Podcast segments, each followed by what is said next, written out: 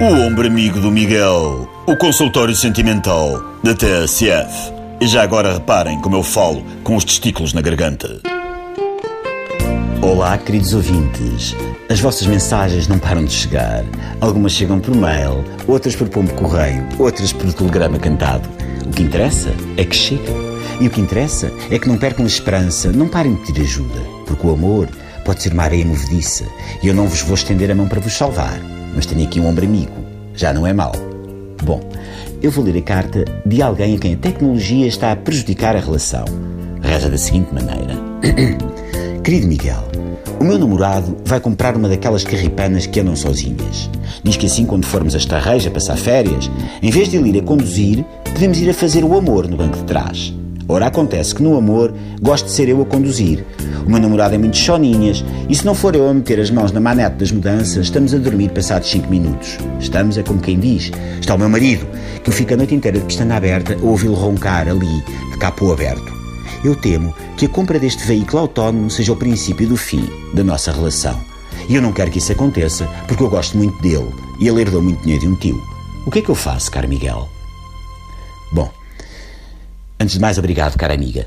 Esta carta vem sem assinatura, mas eu não me importo, porque os anónimos, como dizia Tom Jobim, também têm um coração. Antes de mais, fazer amor até esta reja, isso é muito relativo, minha querida. Se a menina me diz que vai, por exemplo, de Faro a Estarreja, ainda são 500 e tal quilómetros de amor. Agora, se for do Porto a Estarreja, já é meia horinha pela A29, 50 quilómetros de amor. Pessoalmente, eu acho que 500 quilómetros de amor no banco de trás é prejudicial para a zona lombar. Os 50 km de amor no banco de trás parecem, neste caso, uma prática bastante saudável. Depois vai perdoar-me a franqueza, mas é notória a necessidade de controle que a minha querida tem.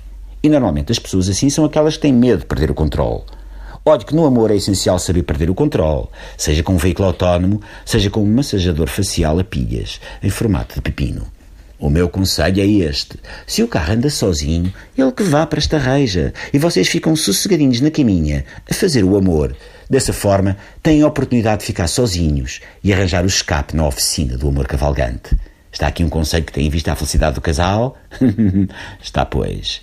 O Mésicles está a olhar fixamente para mim enquanto bate três vezes com o cotovelo esquerdo na palma da mão direita. Quer dizer que, infelizmente, hoje não vou poder responder a mais nenhuma das vossas cartas. Oh, hum, uma peninha muito grande. Mas o ombro amigo do Miguel voltará. É uma promessa. Acabaram de ouvir o ombro amigo do Miguel. Faça o guacamole e não a guerra.